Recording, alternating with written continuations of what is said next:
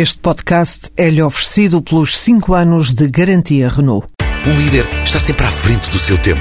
Em alguns casos, 5 anos. Qualidade Renault. 5 anos de garantia ou 150 mil quilómetros em toda a gama.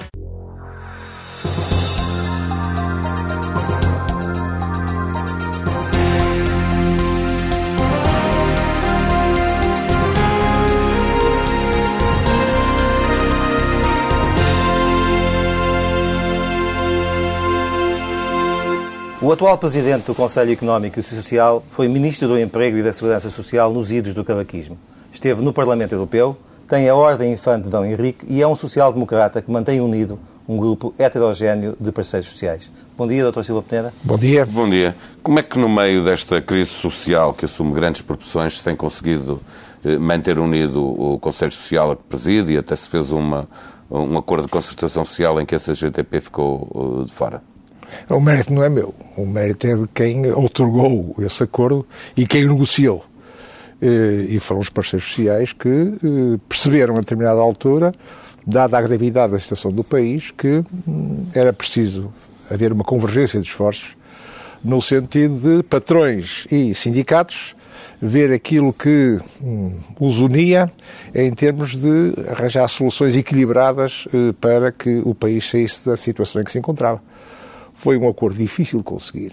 Demorou muitas, muitas horas e teve muitas, muitas reuniões, eh, mas eu disse na altura que tão difícil como assinar o acordo seria concretizá-lo e implementá-lo. E a sua implementação, de vez em quando, tem uns sobressaltos eh, que têm acontecido e que há algumas situações de uma apreensão, mas neste momento posso dizer que há uma visão eh, muito muito consistente da parte dos parceiros sociais. Eu estamos perante um fenómeno que não é vulgar patrões e sindicatos têm uma visão sobre o país ouvidos, e sobre a forma de resolver os problemas do país muito parecida. Sente que são pouco ouvidos, quer pela Troika, quer pelo Governo? Os parceiros sociais que têm é, revelado alguma o, o, uma sintonia o, forte? O, nosso parecer sobre os orçamentos de Estado de, para 2012 e para 2013, e mesmo sobre a estratégia orçamental de três anos, de médio prazo, eh, foram parceiros que foram votados por unanimidade. Uh, isto é, e, e, foi no plenário do Conselho Económico Social. Isto é, para além dos sindicatos e para além das entidades patronais, há outras entidades que fazem parte do Conselho Económico Social, uh, representantes das universidades, das autarquias, das organizações não governamentais, das instituições particulares de seguridade social, etc., e foram votados por unanimidade. E especialmente este último parecer de 2013 uh, tinha propostas e algumas críticas, por exemplo, em relação à forma como estava a ser executado o programa com a Troika. Eu julgo que fomos a primeira instituição que disse que o programa estava mal concebido e mal desenhado e dissemos onde é que estava mal desenhado, quais eram os pontos que nós considerámos que não tinham sido devidamente equacionados na altura da concessão do programa. Apontámos três pontos. Um deles foi que no programa não teve em conta algo que é muito característico da economia portuguesa e que não acontece nas economias. Desde logo, o elevado nível de endividamento das famílias e das empresas. Segundo a queixa que é muito nossa, é a estrutura produtiva que é muito desequilibrada, assenta em muitas pequeníssimas e médias empresas. E todos nós sabemos quando há uma aragem adversa, uma empresa média, bem, com um bocadinho de ginástica, lá se consegue equilibrar. Uma pequena empresa não tem outra hipótese de não fechar a porta. Uh, e depois o peso do mercado interno no, no emprego. E dissemos na altura que a taxa de desemprego ia disparar. E agora, Dr. Silva Peneda, desculpe interromper, como é, como é que se corrige, se é possível corrigir? Nós também dissemos neste parecer, dissemos neste parecer o que é que nós entendíamos que podíamos fazer. Nós tínhamos poucas margens de manobra em muitos, muitos domínios, a única margem de manobra que não se podia mexer era no serviço da dívida. E propusemos, eh, felizmente com algum atraso está a ser eh, agora eh, seguida essa nossa orientação. Nós dissemos que os prazos de amortização da dívida deviam ser alargados, nós dissemos que devia-se rever os juros da dívida pública eh, e nós dizíamos que os prazos para atingir o déficit também deviam ser alargados. Nessa altura houve alguém que chamou os nomes muito, muito pouco agradáveis, eh, mas a nossa intenção, e repare, isto foi, foi aprovado por unanimidade por gente muito diferente e algumas personalidades independentes que fazem parte do Conselho Económico e Social. A que é que se deve esta unanimidade? Deixa-me fazer a pergunta desta forma. É, é a crise que proporciona este Não. entendimento entre as pessoas ou há muito é, trabalho é, diplomático? Há, há, há, trabalho, há seriedade. Repare, o, o relator deste último uh, parecer foi o bastonário da Ordem dos Economistas. Há muitas reuniões de trabalho que são feitas de modo informal, não são reuniões de votação, em que participam personalidades como o Dr. João Salgueiro, como a Dra. Isabel Mota, como o professor João Ferreira do Amaral. Eh, portanto, estou a falar de pessoas que têm uma noção do que é economia. E o senhor e depois... também se desdobra em contactos para além dessa atividade com, formal? Com certeza, com certeza que, que troco impressões com, com, com, e procuro o meu o meu objetivo que eu disse desde o princípio, quando tomei posse do Conselho, foi eu queria assumir o papel de agente facilitador. Eh, eu na Conselho Social não voto. Posso falar, posso propor, mas quem vota são os parceiros sociais e o Governo. Eh, eu, quanto muito, posso ser um agente facilitador. E aí faço o que posso. Eh, é um trabalho discreto, naturalmente. Eu tenho, enfim, julgo que mereço a confiança dos parceiros sociais. E, portanto, nestas negociações é perceber que muitos têm muita reduzida capacidade de manobra porque têm os seus associados, têm que responder perante eles e, portanto, quando assumem um compromisso, eh, e, e, eu sei mais ou menos quais são as capacidades de manobra de que uns dispõem e outros não dispõem, e, portanto, posso ajudar, eh, conversando com um, falando com outro, tentar fazer com que as coisas cheguem a bom porto. E tenho-me dado muito bem com, com, com, com, o relacionamento que tenho com os parceiros sociais. Deixe-me perguntar-lhe se, se os, uh, os conselhos que deu o Conselho Económico e Social, passo pelo Leonasmo, uh, tivessem sido atendidos mais cedo e, portanto, se tivessem negociado uh, metas mais à frente para o déficit, maturidades diferentes para a dívida, eh, teríamos evitado alguma da crise que estamos a viver, pelo menos a sua intensidade? Não, ter, ter, evitado, nunca podíamos ter evitado, porque ela é de uma dimensão de tal ordem, mas podíamos ter formas mais suaves de a resolver. ter evitado, não podíamos ter evitado. Mas também temos conversas com a Troika. Os parceiros sociais têm, a Troika visita-nos regularmente. Para além das conversas informais que também tem, eh, com o representante da Troika, há conversas que são feitas a nível do Conselho Económico e Social. E quero dizer que eh, essas conversas não vou cometer nenhuma inconfidencialidade dizendo que eu eh, tenho-as considerado como sinfonias perfeitas, porque eh, o discurso é, com algumas nuances, naturalmente, cada um, é, é, é, muito semelhante em termos de prioridades, em termos de atuação. As pessoas não vêem nenhuma entidade patronal falar na necessidade da remuneração laboral vê na necessidade de financiamento das empresas, vê na necessidade de reduzir os custos de contexto, e é um discurso que é partilhado com a, porta, com a própria eh, parte sindical. Mas a Troika não tem, uh, houve, mas não não assume muito do, do, do que houve, não é? Eh, eh, eu julgo que grande parte, agora falando da sétima avaliação da Troika, é evidente que em termos internos há sempre a questão de poupar o governo português, mas se nós analisarmos bem tudo isto, eu julgo que há aqui uma cota parte de responsabilidades das instituições internacionais e fundamentalmente da Comissão Europeia. Eu julgo que este programa é, primeiro, eu não conheço nenhum programa em que se aplique um ajustamento em, num país que não tem uh, moeda própria. Uh, portanto, é muito diferente daquele mas, programa oh, que foi feito. Já lá, vamos, já lá vamos à sétima avaliação, que é um capítulo específico. Não, mas só queria dizer o seguinte, que é, que é, importante, que é o seguinte, uh, enquanto nos programas de avaliação anteriores, feitos há 20 anos, havia uma lógica eh, podíamos não concordar, mas havia um sentido, havia uma lógica. Eu julgo que neste programa é difícil encontrar uma lógica coerente. Eh, já, já nos explicará isso. Eh, só quer, gostaria que me fizesse uma última comparação com o há 20 anos. Da concertação social. É hoje mais fácil, mais difícil? Como é que a compara com esses tempos em que também se fez muita coisa na sociedade portuguesa? Uh, fui, fui protagonista dessa altura com, outra, com, com outro do chapéu. Outro lado, do outro lado. Era mais fácil era mais fácil, porque era um tempo em que o país crescia economicamente. Era um país em que não havia desemprego. Eu diria que era uma consideração de quase distribuir eh, era uma, uma, uma, constatação em que se distribuía praticamente o, o, o, país crescia a taxas magníficas, a situação era, era muito promissora e, portanto, era muito mais fácil uh, fazer constatação social nesse tempo.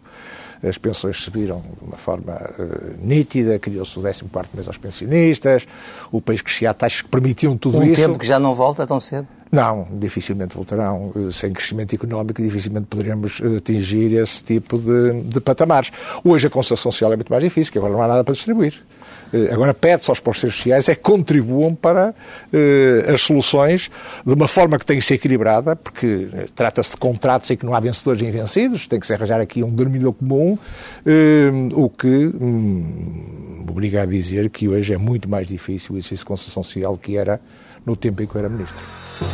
Silva Peneda sobre o Conselho Económico e Social. Tão difícil como assinar o acordo seria concretizá-lo e implementá-lo. E a sua implementação, de vez em quando, tem uns sobressaltos. Eu julgo que fomos a primeira instituição que disse que o programa estava mal concebido e mal desenhado, e dissemos onde é que estava mal desenhado. julgo que merece a confiança dos parceiros sociais. Também temos conversas com a Troika. Os parceiros sociais têm, a Troika visita-nos regularmente. Hoje a concessão social é muito mais difícil, porque agora não há nada para distribuir. Vamos então à sétima avaliação da Troika, mas eu antes tenho que começar por uma declaração sua esta semana que confesso que me tranquilizou, que foi o senhor dizer que já não pode ser tabu falar do tema de uma eventual saída ou desmoronamento de Portugal do euro ou do desmoronamento da, da zona euro. É muito Queres gosto. explicitar essa Não, quero explicitar pelo seguinte. eh, Eu julgo que o nosso país está numa situação de tal modo grave que eh, sozinho dificilmente poderá sair da situação se eh, não tiver uma colaboração muito ativa da Europa, especialmente da zona euro. O que aconteceu com o projeto da Zona Euro, já hoje toda a gente eh, sabe que a sua arquitetura eh, é frágil. Foi concebido numa época em que disfarçou a primeira década, porque os, os países da Europa iam crescendo. Quando deixou de crescer, veio ao de cima uma fragilidade, que é haver uma moeda única em regiões com diferenças de competitividade muito grandes. Ora, a grande questão que se pergunta é: será que é possível manter uma moeda única numa zona com eh, diferenças de- de culturais, diferentes olhares sobre o mundo e diferentes níveis de competitividade? Já tem dúvidas que não tinha há uns anos. E se a resposta for sim, que instrumentos é que podemos mobilizar para que nessa zona haja convergência económica e não haja divergência económica? Ora, neste momento, tal como as coisas estão, eh, eu julgo que é muito difícil haver convergência económica. E, portanto, eu advogo, eu não quero que Portugal saia do euro. Eu quero é que a Europa se reformule para que Portugal se mantenha no euro. Agora, se a Europa continuar a dar, como dizia outro dia um jornalista, vosso colega do El País, eh, que não dá sinais de vida inteligente durante os últimos tempos, eh, é muito difícil. E há eh, formas e iniciativas que deviam ser tomadas. Desde logo, a crise da zona euro leva a que tenha que haver medidas de discriminação positiva para as regiões mais vulneráveis. E dou alguns exemplos, aliás, que já foram defendidos por outras protagonistas. Mário Monte defende o que eu vou dizer agora. Por exemplo, fará algum sentido que as despesas de investimento sejam tratadas para cálculo do déficit exatamente como uma despesa sumptuária? Parece que fazia sentido que os países, nesta situação, por exemplo, em que podíamos investir alguma coisa em termos públicos para na reabilitação urbana, que era uma forma de criar emprego, as despesas do Estado com esse tipo eh, de atividades não serem contabilizadas da mesma forma para o déficit, que são outro tipo de despesas. Outro tipo de exemplo, este mais profundo. Eu costumo dizer que estamos num tempo em que temos de distinguir o que era a pequena política da grande política. A pequena política é o tempo onde se aplicam as regras que estão estabelecidas. O tempo da grande política, onde é preciso fazer rupturas e aplicar novas regras. Eu julgo que estamos a esse tempo. A Europa não pode viver com as regras pré-estabelecidas. Tem que alterar profundamente essas regras. Dou-lhe outro exemplo, se quiser. Eh, baseado no golfe. Eh, dois jogadores de diferentes níveis podem competir no golfe, porque há aquela história do handicap. Ora, eu julgo que nós precisamos de uma coisa semelhante. Precisamos de um handicap eh, para algumas regiões eh, que de facto pertencem ao euro. E sente que, por exemplo, o governo português tem essa sua visão e que acha que é necessário fazer alguma coisa no sentido de levar a Europa a, a para Eu não sei se o governo, pelo menos não transpareceu, eh, mas sei que há eh, líderes europeus que têm uma visão parecida com a minha. Eh, Refiro um, eh, que me ligam particulares sinais de solidariedade e de amizade, Jean-Claude Juncker, o anterior presidente do Eurogrupo. Eh, Eu julgo que a Europa, nós, se formos analisar este projeto de forma mais profunda, e acho que vale a pena falar nisto, a Europa nasceu como um projeto de paz, e não há paz sem solidariedade. Mas paz que foi conseguida com prosperidade e com respeito aos direitos fundamentais e, e isso foi conseguido ao longo de muitas décadas eh, com grande sucesso. Podemos dizer que foi o projeto mais bem sucedido à escala planetária. Hum, não é conhecido um projeto de ligação política tão maravilhoso como é este. E estes últimos tempos mostram que eh, a Europa foi, eh, teve alguns percalços e esses percalços resultaram de algum tipo de acontecimentos. Eu seleciono dois ou três. A globalização, foi algo que foi perturbador, e a unificação alemã. E somente esta unificação alemã fez com que a Europa, que era composta por países mais ou menos equilibrados, hoje há aqui um gigante no meio dos outros países. E o euro foi eh, moldado eh, à imagem e semelhança do que é a política eh, alemã. É curioso que quando se definiu os, aqueles 3% para o déficit e os 60% para a dívida pública, era exatamente os valores que a Alemanha tinha na, na época, naqueles valores, não há nada científico nisto. Eu julgo que hoje, por exemplo, uma ideia. Eh, Não é, poss- faz muita confusão, mesmo do ponto de vista da política económica, num programa desta natureza, eh, não deixar funcionar os estabilizadores automáticos. Eh, pelo contrário, até se corta a possibilidade dos subsídios de emprego de poder funcionar.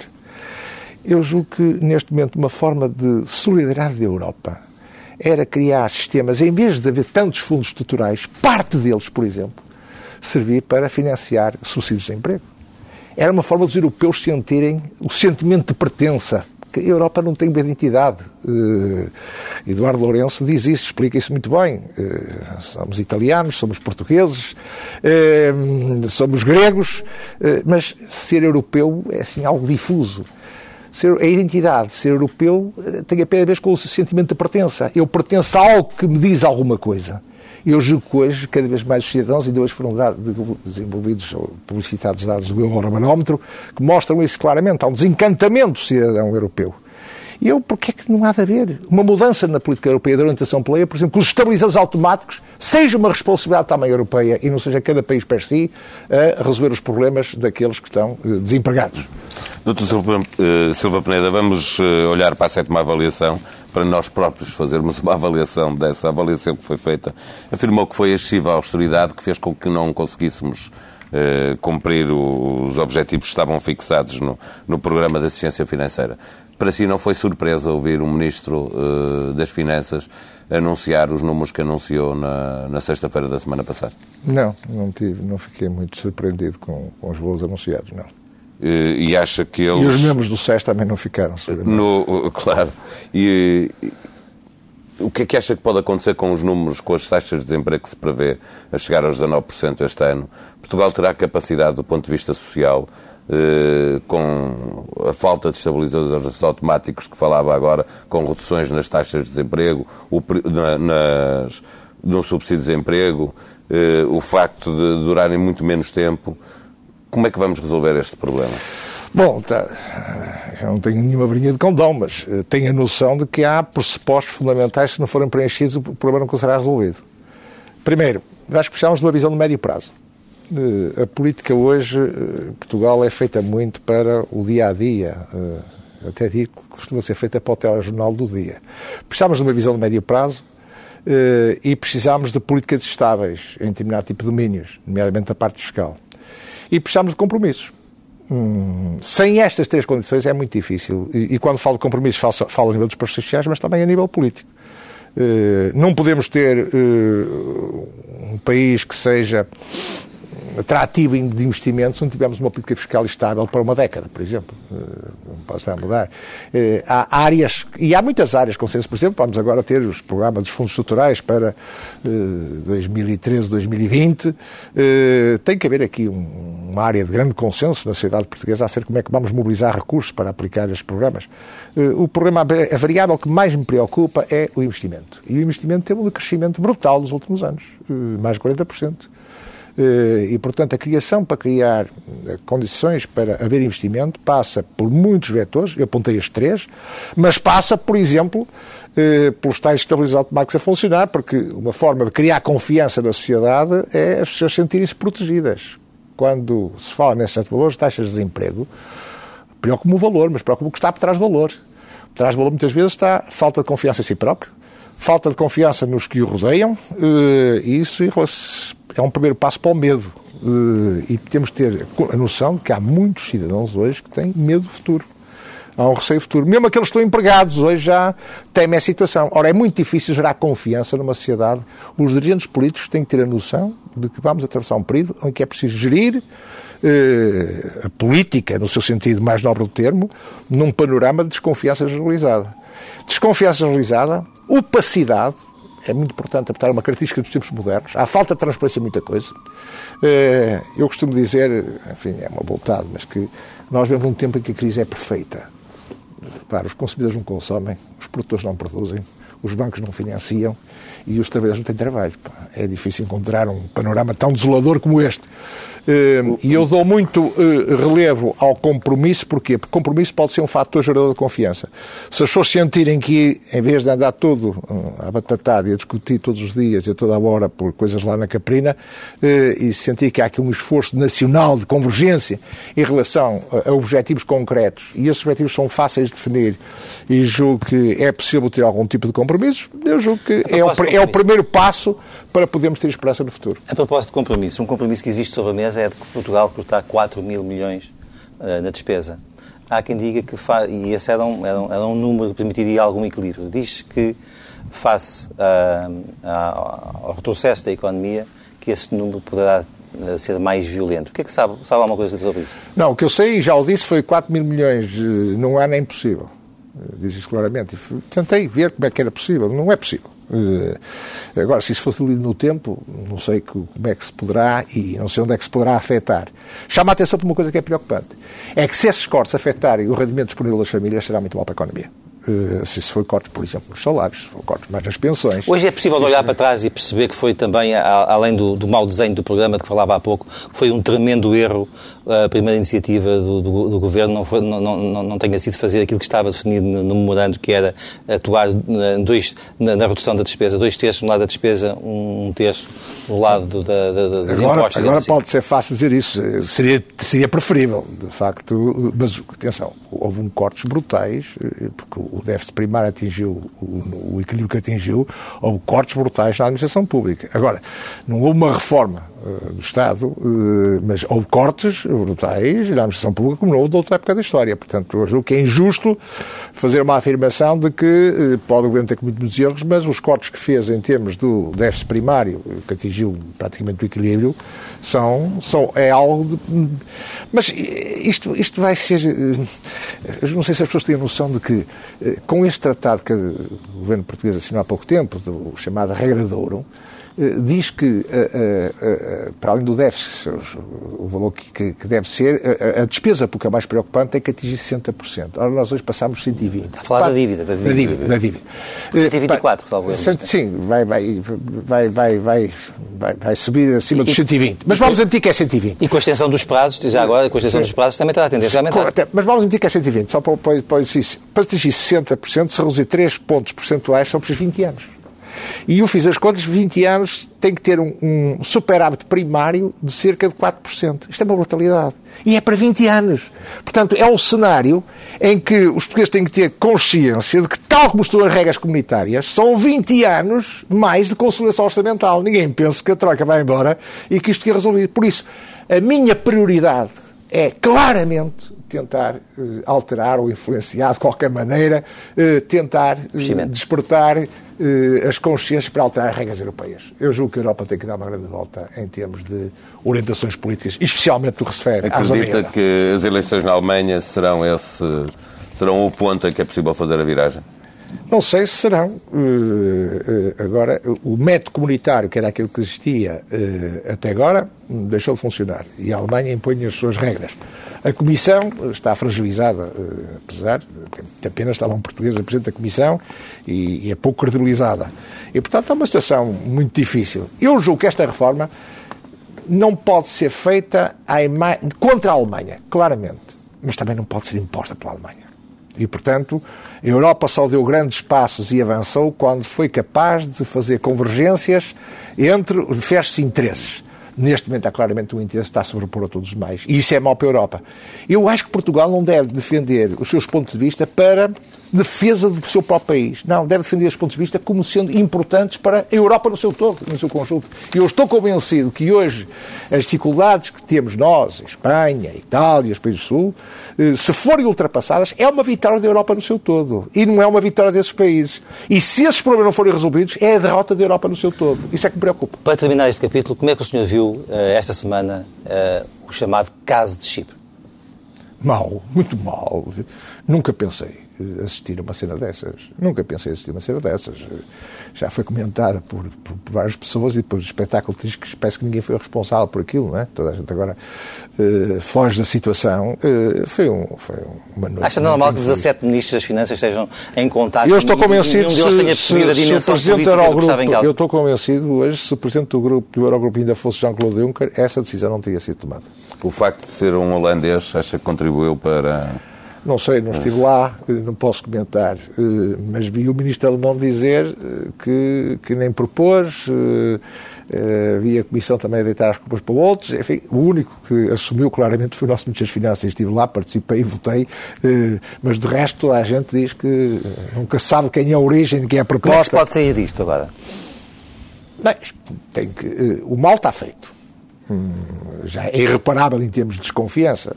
Porque é que o nosso governador do Banco de Portugal teve que ir a público? É porque teve a noção de que havia podia graçar este, este clima de desconfiança. Agora, Portanto, a desconfiança do, do está feita. português ter votado e assumido o voto, obviamente, porque aquilo foi unânime, eh, que repercussões é que acha que isso tem na sociedade portuguesa? Acha que cria alguma desconfiança vier, em relação Vieram logo uma série de declarações, vieram só uma série de declarações dizendo que a nossa banca está sólida, que, tudo bem. O problema não é esse. Eh, o problema não é esse. O problema é que é uma decisão política e que foi aos depositantes que tinham dinheiro no banco e diz, pamba, manda cá eh, e 10% fica para mim. Isso é que cria a inquietação, não é solidez dos bancos. Do, do eh, e, e, depois apareceu muitas declarações a dizer que isto não acontece, é só ali, nos outros não. Mas como as pessoas estão escaldadas já de muitas promessas foram feitas e não foram cumpridas, é natural que esse sentimento de desconfiança se tenha gastado. As pessoas não tinham pensado nisso antes de tomar essa decisão. É uma decisão do ponto de vista técnico pode ser correta, mas o impacto destas decisões, é, é isso que me confrange eh, em muitas decisões políticas, é no analisar com o impacto, que eu acho que este era, era evidente demais que isto poderia uma situação uh, complicada em termos de gestão política e, e a prova é que está, está a dar. Silva Peneda sobre Europa e a sétima avaliação da Troika. Eu não quero que Portugal saia do euro. Eu quero é que a Europa se reformule para que Portugal se mantenha no euro o euro foi eh, moldado eh, à imagem e semelhança do que é a política eh, alemã. Nós vivemos um tempo em que a crise é perfeita. Para os consumidores não consomem, os produtores não produzem, os bancos não financiam e os trabalhadores não têm trabalho. O que eu sei, já o disse, foi 4 mil milhões ano é impossível. Os portugueses têm que ter consciência de que, tal como estão as regras comunitárias, são 20 anos mais de consolidação orçamental. Doutor Silva Pineda, como é que tem visto a discussão em torno do, do valor do salário mínimo nacional? Hum. É, bom, na última reunião da Conselho Social, os parceiros sociais mostraram disponibilidade para encontrar uma solução. Entre eles, uh, há argumentos de natureza uh, económica que dizem que, uh, mesmo os patrões dizem que uh, o problema do emprego não é gravemente afetado pelo, pelo, pelo aumento de Os patrões podem dizer isso em sede de concertação social, mas patrões como Belmiro de Azevedo acham que os salários tá não dão para trás. O que é que pensa? O Belmiro de Azevedo não faz parte do, do, do Conselho Social e é Felizmente ou infelizmente?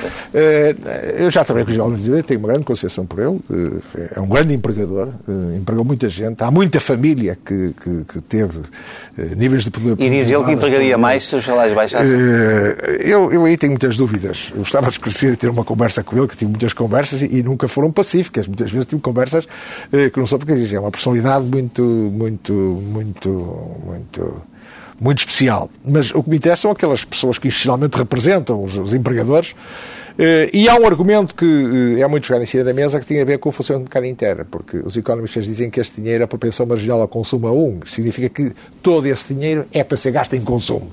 E, portanto, é natural que uh, isto tenha alguns reflexos na economia em termos de animação do mercado interno e, portanto, aí a lógica o, as entidades patronais também não são obras de misericórdia, nem de misericórdia, mas têm interesse porque veem que pode haver algum relacionamento da economia eh, com o aumento do salário mínimo. Agora há uma imposição da Troika hum, nesta matéria. Eh, eh, e aqui falta saber se há capacidade ou não capacidade das nossas autoridades para já aceitar eh, a eventual proposta que saia de, de, dos parceiros sociais. E segundo, se há capacidade ou não para junto da Troika eh, convencê-los de que vale a pena alterar eh, o valor do salário mínimo. Um banco de fomento uh, é essencial, ele já está a falar, decidido, agora uma questão de, de existir, é condição essencial e, por si só, ajudará a resolver o problema de crescimento económico, com mais investimento. Por si só, não eu costumo dizer, nenhuma ideia por si só resolve os problemas do país. Que é, é, da, é, da conjugação de, é da conjugação de diferentes ideias e é da interação dessas ideias para os países. O Banco de Fomento pode ser muito importante. Eu estive na gênese da, da, da ideia, juntamente com o governador do Banco de Portugal, Carlos Costa, depois falei com o Ministro das Finanças, fiz parte do grupo de trabalho inicial que preparou. A partir de agora as coisas estão a andar pelo seu próprio pé. Uh, isto teve a ver com uh, a alteração das regras uh, que estão a ser preparadas a nível comunitário, no sentido de privilegiar, em vez dos fundos ser dados a fundo perdido, como era até aqui, a ser através de empréstimos reembolsáveis. Hum, e eu tenho uma experiência que vivi de perto na região norte, quando foi em Trás-os-Montes, um projeto fantástico, foi o projeto de desenvolvimento rural integrado de Trás-os-Montes em que resultou o plantio das vinhas que hoje temos no Douro, em que havia naquela época os chamados moratórios. Uma doença, a filoxera, que existiu no Val do Douro, e matou muitas vinhas. E era um desastre quando se passava naquele Val do Douro, tudo abandonado. E negociou-se com o Banco Mundial um projeto em que, naquele tempo, que as taxas de juros eram 30% a 4%, com um período de carência de 5 anos, julgo eu, o que dava que se pagava o primeiro taxa de juros com as uvas colhidas já. Do Ainda se negociava bem com os criadores. E, e, e, e eh, pagava-lhe em 20 e tal anos. Eh, isso deu aquele sucesso que deu. Portanto, há projetos que se foram orientados através de bancos deste tipo, que têm uma lógica diferente da banca comercial, e é complementar à banca comercial, este banco não é para ser... Uh, e outro aspecto importante, pode ser um elemento decisivo para resolver um problema estrutural da nossa economia, que é eh, a fraca capitalização das nossas empresas. Isto é, imagino que parece uma empresa que quer eh, negociar um projeto. Sim, senhor, há 20 anos, eh, taxas de muito simpáticas, mas o banco pode exigir que de tantos e tantos anos os reforços capitais próprios sejam, tenham que aumentar. Isso é bom para a economia portuguesa e é bom para as empresas. Que, ah, as empresas são, são muito descapitalizadas. Eu perguntar-lhe uh, muito especificamente o seguinte: porquê é que esse banco uh, não, pode, não poderia ser a Caixa Geral de Depósitos e se, uh, na atual conjuntura e face àquilo que aconteceu nos últimos anos na banca portuguesa, com alguns casos muito dramáticos, se uh, uh, o aparecimento do novo banco não poderá ser visto também com alguma tranquilidade. Banco. Eu não sei se vai ser banco, se vai ser uma instituição. Para já, uh, a União Europeia só quer dialogar com uma instituição responsável por este tipo de coisas. Segundo, isto é uma coisa muito pequena. Não vai abrir balcões, não, não, não, não recebe depósitos. Portanto, é uma coisa muito pequena, não tem nada a ver com a banca comercial. Uh, terceiro, a Caixa pode ser uma componente comercial muito grande. Uh, e eu julgo que a União Europeia uh, quer uma entidade específica porquê? Para assegurar a independência, porque senão uma instituição financeira vai proteger os seus clientes naturais. Isso é normal. Isto depende agora das... Portanto, o caminho para si está certo o caminho quanto à criação do Banco Fomento com uma ideia com uma enorme potencialidade para o nosso país. E mais, pode ser apoiada, mesmo em termos de ideologias, não só pelo Banco Europeu de Investimentos, mas também pelo KfW, que é um banco que nasceu na Alemanha por causa do Plano Marshall. Exatamente. A recuperação da Alemanha depois da guerra nasceu e criou-se uma instituição que hoje é poderosíssima. É o banco mais poderoso da Alemanha, é banco público, eh, o KPFW, e eu gostaria muito, não sei se vai ser possível se não, de que eles até pudessem subscrever capital deste banco, porque este banco podia ser constituído com os fundos, partes dos fundos estruturais, mas também com BEI e com KPFW. Eh, isso seria outra força, e, e até envolvidos na gestão, na metodologia, na parte técnica, e seria muito bom para o nosso país. Doutor Silva Peneda, fica a ideia de que o Governo, até porque algumas coisas não correram bem, eh, aposta todos os trunfos no regresso aos mercados.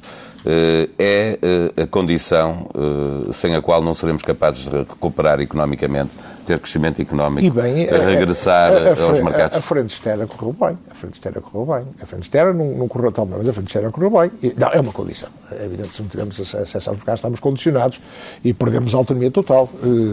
E nesse aspecto o programa julgo que está a correr de uma forma satisfatória e espero que o regresso aos mercados seja, seja conseguido.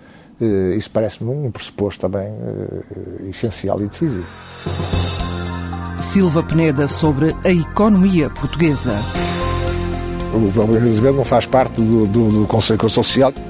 O que me interessa são aquelas pessoas que institucionalmente representam os, os empregadores. O Banco de Fomento pode ser muito importante. Eu espero que uh, o regresso aos mercados seja, seja conseguido. Isso parece-me um pressuposto também essencial e decisivo.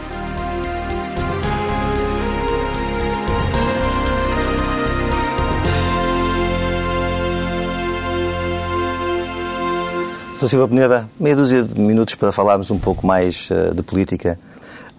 Um, acha que corremos, uh, não sei se, devia, se, a palavra está bem utilizada, o risco, mas se aproxima uma conjuntura em que Portugal vai precisar de um governo uh, de dimensão mais alargada, uma, um bloco central que inclua também o Partido Socialista. Isso pode estar no horizonte de Portugal nos próximos tempos? Não sei responder a essa pergunta. É, é, é, então faço a pergunta de outra forma. Acha que Portugal teria a ganhar com um governo com uma base social de apoio mais forte? É, é muito difícil responder essa pergunta pelo seguinte. Eh, eu julgo que nas que atuais circunstâncias do país eh, vou-me despedir, despedir dessa, dessa carga. Vou tentar analisar isto de uma forma fria, tão fria quanto possível. Não é fácil. Eu julgo que das atuais circunstâncias do país uma crise política não traz nada de positivo agora, eu não sei se ela é evitável. Já tivemos momentos em que parecia que ela está iminente, conseguiu-se ultrapassar, no caso da taxa social única e coisas desse género. A, a, próxima decisão do Tribunal Constitucional poderá ser o momento mais delicado desta pode, legislatura? Pode ser um elemento perturbador. Uh, não sei se será suficiente para abrir uma crise política generalizada. Uh, agora que estivemos mais longe, a minha percepção é que estivemos mais longe dela já há bem pouco tempo do que estamos agora. Uh, tenho essa percepção, mas eu não desejaria uma crise política para o nosso país. Nem desejaria um governo de, digamos, de base tão alargada? Eh, eu gostaria que houvesse compromissos uh, na sociedade portuguesa a determinado tipo de níveis e, e, para isso não é absolutamente necessário existir um governo de base alargada. Eu julgo que podemos estabelecer compromissos a muitos níveis e a muitas matérias. Falei-lhe da reforma Mas eles têm faltado. Têm faltado. Por isso é que eu digo que os parceiros sociais neste momento têm um elevadíssimo nível de compromisso. E eu gostaria que a classe política, julgo que não, não se pode eh, passar de um nível para outro, são coisas diferentes, porque enquanto na, Gostaria que a, a, classe, a, classe, política seguisse o exemplo, é isso? Não, o problema é que eh, nos parlamentos há umas maiorias e há minorias. E as minorias lutam para um dia ser maiorias. Portanto, há uma luta. Enquanto na Constituição Social não há maiorias nem minorias. Há uma busca de, de, um compromisso. Portanto, são patamares diferentes e não podemos extrapolar uns para os outros.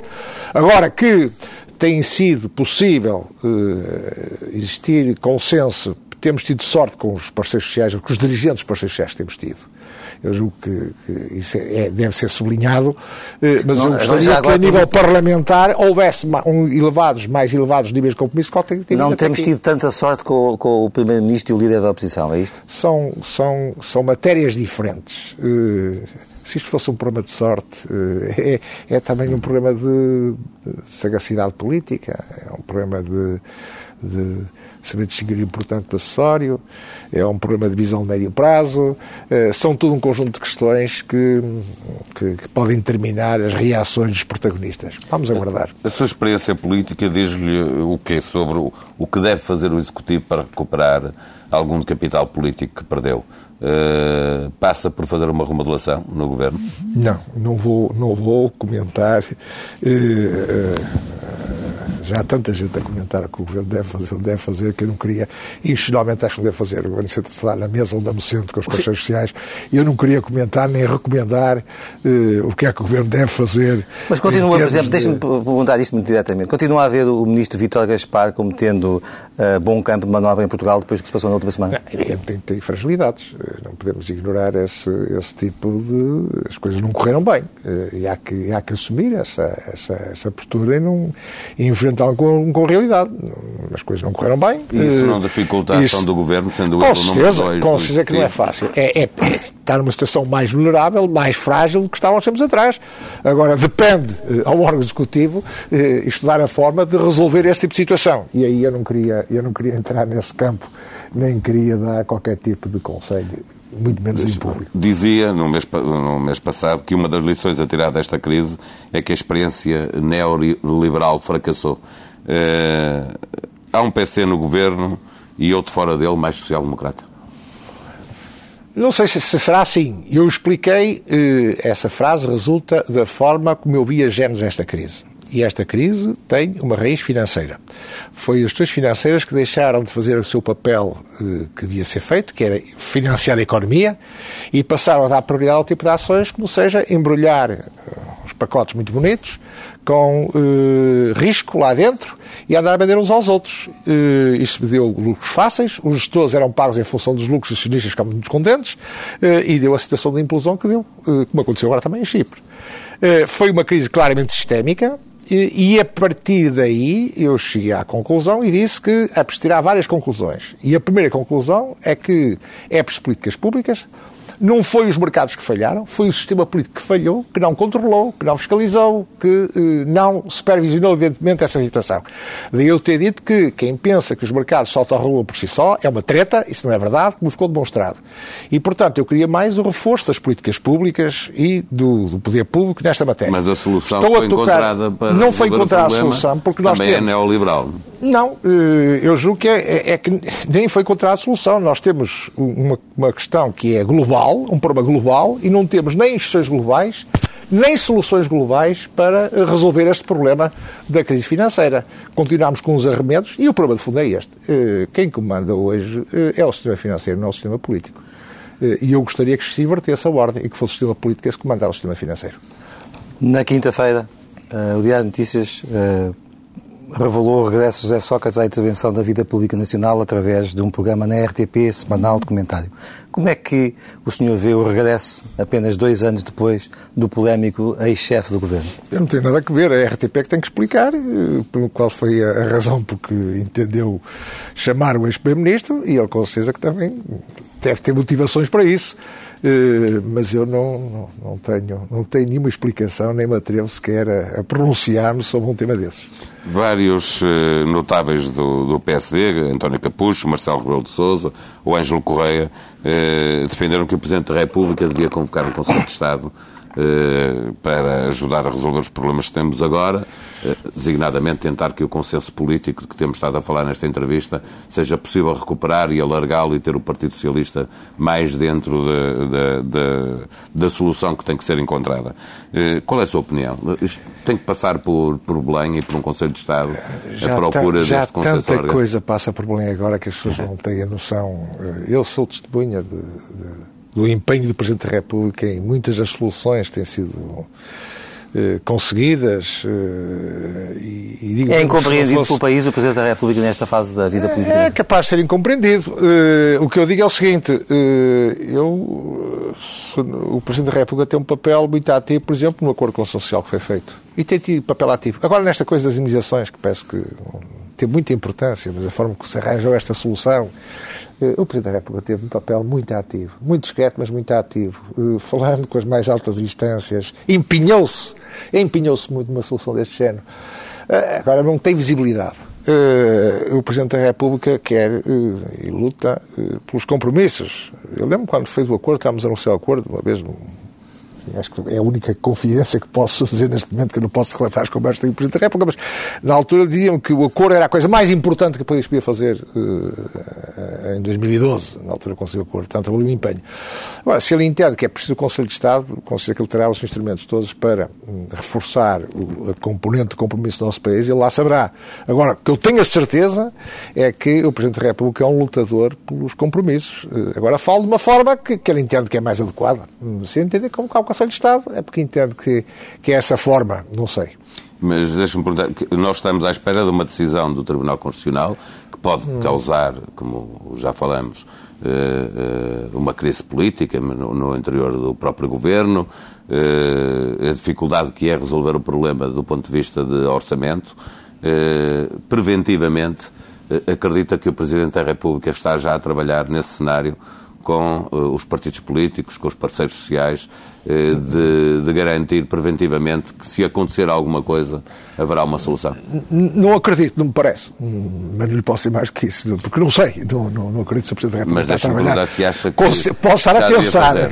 Não, não vi nada do Sr. Presidente da República, não vi nenhum sinal que me desse a ideia de que está a fazer alguma coisa. E ele também, se tiver alguma coisa na mente, não vai dar sinais nesta época eh, de alguma propensão para estudos desse género. Uh, não acredito. Silva Peneda sobre a atualidade política nacional. Eu julgo que das atuais questões do país, uma crise política não traz nada de positivo. Hum, agora, eu não sei se ela é evitável.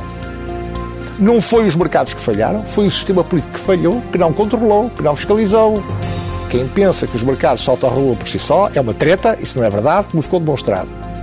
Eh, eu sou testemunha de, de, do empenho do Presidente da República em muitas das soluções que têm sido eh, conseguidas.